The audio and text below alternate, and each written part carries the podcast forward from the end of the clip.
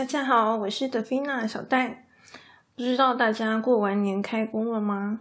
最近这个武汉肺炎的疫情很严重，虽然它的病毒听说是没有 SARS 这么强，可是因为它的散布已经失控了，所以呢，大家去公共场所啊，或是上班的时候，都建议还是把口罩戴起来，保护自身的安全。那么，我们今天这一集呢，要来跟大家聊的是逻辑跟因果的关系。我记得我以前曾经有讲过，就是说，呃，逻辑一开始它的发源是我们人类对事物的好奇心，想要知道说，诶，这件事情它发生的原因到底是什么？也就是说，你会先看到一个结果，然后你就想要追溯它的原因。那所以，因为这个关系呢，这个这是逻辑的起源嘛，所以可见的逻辑跟因果，它其实是脱离不了关系的。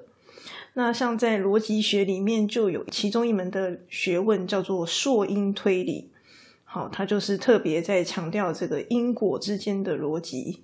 那么呢，上一集啊，我有跟大家分享，就是设定目标的逻辑。好，我有提到说，就是。设定目标这件事情呢，其实是我们希望未来发生什么样的事，所以呢，因为我希望这件事情发生嘛，那所以我要把它的这个因啊，成因发生这件事情的原因，用人工的方式去把它做出来，然后产生我想要的这个结果，这就是所谓的目标设定。所以目标设定要成功，它一定是需要逻辑下去做才可以。那么目标设定这件事情呢，这个果啊是还没有发生的，它是未来的事情。那所以呢，我现在就要去把这个因做出来，它是一个由因到果的一个过程。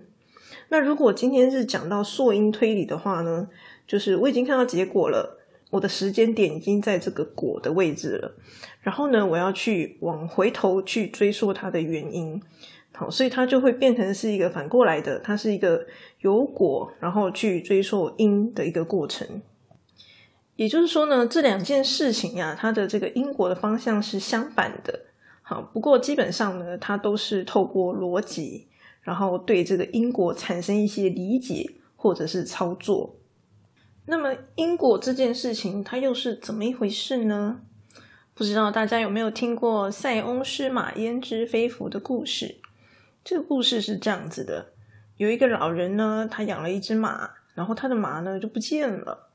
那么邻居就会觉得说：“啊，真可怜，都已经这么老了，然后你的马又不见了。”结果呢，过几天，这个马它自己回来了，而且呢，它除了回来之外呢，它还带了很多其他漂亮的野马回来。那这样子，邻居就觉得哇，好羡慕哦！你马原本以为你的马不见了，很难过，结果没想到又有这么多的马回来，那你就给你赚到啦。那么这个老人呢，他有一个儿子，儿子看到那么多马，当然也很开心啊，所以呢，他就跑去骑这些野马。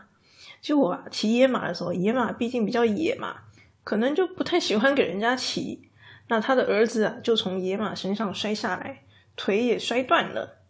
那大家就会觉得说啊，你真可怜。本来啊，你马不见，好像很这是一件不好的事情。那结果没想到呢，带了很多马回来，好像又是一件很好的事情。可是啊，你的儿子骑这个野马摔断了腿，似乎又觉得很不幸。没想到呢，过了不久，这个国家开始要打仗了。那村里所有的年轻人都被征召去打仗。那这这个他的儿子呢，因为腿断了嘛，腿断了你也不能打仗啊，好，所以他就躲过一劫。而且更不幸的是，这场战争是失败的，所以呢，村里的年轻人呢，很多几乎都战死了。那他的儿子呢，因为残废，所以呢就没有去打仗，那自然也不会战死啦。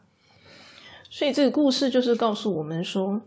虽然呢，每一个单一的节点事件，你都会觉得说啊，这是幸运啊，这个是不幸啊，等等之类的。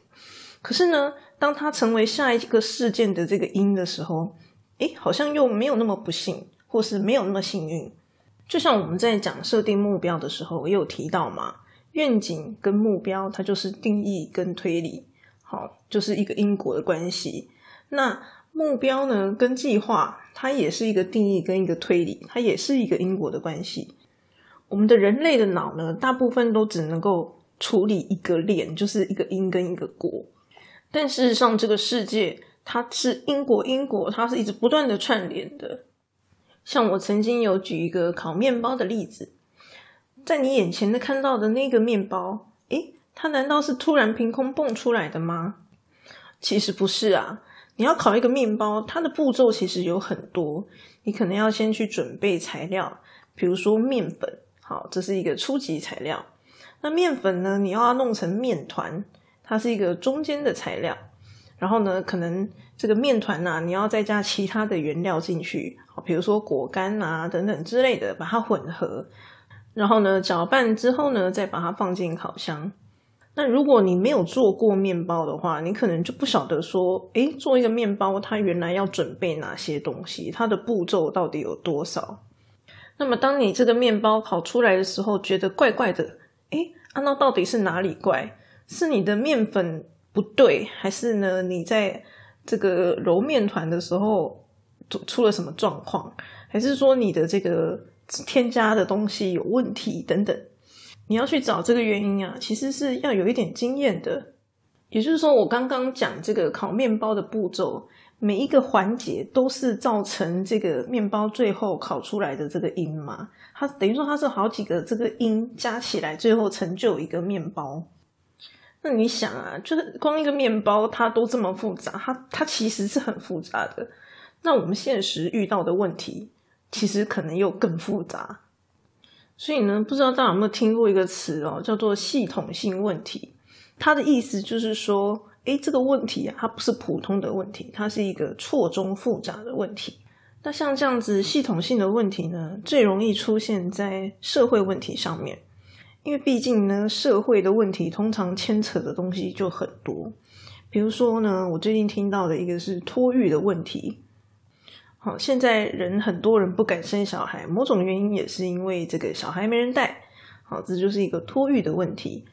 那这个托育的问题呢，你追溯它的原因，你可能就会发现说啊，这个表面上呢是托育的问题，但实际上为什么会产生这个问题？可能是因为啊，比如说房价太高啊，租金太贵，所以呢导致这个幼稚园啊不太愿意租这个房子。好，然后呢，或者是说。另外一个是低薪的问题，就是说啊，这个托育的小就是带小孩很累嘛。可是带小孩明明这么累，那但是这些老师呢，他的薪水又非常低，就是一个又没有钱又累的工作，而且他工时可能还很长。对，那这样子的话，谁要做啊？就是一个吃力不讨好的工作嘛。所以那些老师真的就是做爱心的。啊，那你说，哎，为什么房价这么高啊？薪水这么低啊？你背后要去追溯它的原因，可能又是一大堆的这个原因。好，那关于这个因果的这个说明呢，就是先讲到这里。那为什么我要讲这个因果的问题呢？我不知道大家有没有一个感觉，就是说最近几年这个社会变化的速度真的是非常之快。十年前的今天跟现在相比，真的是完全变了一个模样。那么，所以有人呢就用物卡世界来称呼现在这个世界。那这个物卡世界是什么意思呢？它就是说啊，现在这个世界呢是一个高度的不稳定，然后不确定，然后非常复杂，而且非常模糊的一个世界。那这也是某种程度我想要推广逻辑的一个原因，因为逻辑它是一个非常非常基础的一个学问。各行各业中呢，都有属于他们自己的逻辑，所以逻辑呢，它可以说是一个非常基础的东西。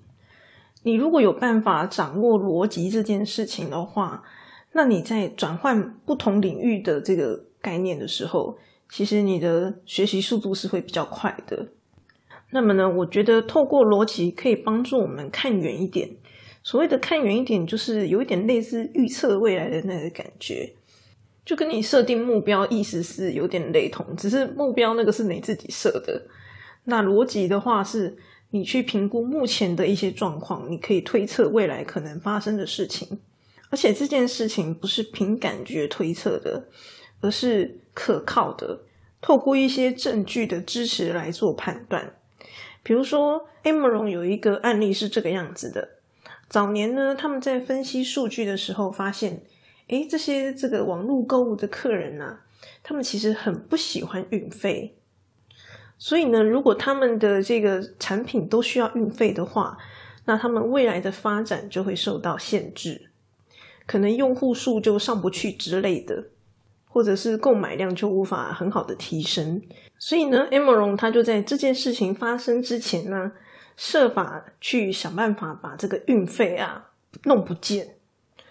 当然啦，他们可能其实也是加在这个商品里面，但至少就不会出现运费这个词。好，那这样子，这个用户呢就不会觉得排斥。这就是一个在事件还没有发生之前，你透过一些证据的观察，然后去预测，哎，未来可能会发生这件事。那虽然这个是很商业很大的一个例子，但是呢，这件事情也证明了，透过逻辑是有可能去预测未来的。那其实你知道，现在有很多新创公司嘛？那新创公司就需要找投资人啊。那这些投资人在评估这间公司的时候，难道他没有他自己的逻辑吗？其实一定也有。当然，那个逻辑是否正确是另外一件事情。当然呢，讲的好像很美好，实际上要做到是非常困难的一件事。可是正因为现在是一个物卡世界，所以呢，我们会更需要这样子的一个技能。才可以帮助我们在迷雾之中判断。那么，我把这件事情呢分享给大家，就是希望让大家知道说，哎，这件事情是可能发生的。就是说，哎，这个我们学逻辑到底可以干嘛？简单说，它最终是可以做到类似预测未来的这种事情。讲这样子好像有点功利主义的感觉，就哎，为了预测世界，然后所以我要会学习逻辑。呃，没有拜托这件事情非常困难，好吗？所以是讲给大家参考一下。但基本上，我觉得就是学习逻辑是可以帮助我们生活变得更好的。那将来呢，我也会分享更多，就是关于生活上的一些逻辑，它怎么样帮助我们的生活变得更好。我说，我觉得这件事情呢，就像做运动一样，好，不管你的年纪多大。只要你开始做，就是一件值得鼓励的事情。只是呢，它不是身体的运动，它是你脑部的运动。不要小看这件事情，这个花脑袋思考其实是很累的，它是很耗氧气的一件事情。那么，既然它是像做运动一样，所以呢，我们也不要怪别人逻辑不好，因为呢，就跟你不会怪别人这个体育不好是一样的道理。因为每个人的出生跟环境、成长背景等等这些因素呢，都会影响他们的逻辑。就像我以前分享过，我之所以逻辑这么好，某种程度也是有遗传的关系。我妈她基本上也是被人家认为就是非常理性的一位女性，在他们那个年代，像她这样子的人是非常难得的，更不用说到了我们这个年代，就是教育本来就是讲很很讲求逻辑。然后我又是学城市设计，那就是一个出发点本来就比人家还要前面，然后你又在不断的强化、强化、再强化，所以会好是理所当然的。这就跟你从小打篮球，你篮球打的当然就不错嘛。所以如果你也是一个逻辑比较弱的人，你也不用太难过。以前没有做运动，从现在开始做就可以了。我们的目标是要让自己的生活变得越来越好，好吗？那么今天的分享就到这边，欢迎大家在 Apple Podcast 或是 YouTube 上留言给我。在这一集的说明栏上面有 YouTube 的连接，如果你想要看更多的话，可以点上去看看哦。那我们下次再见。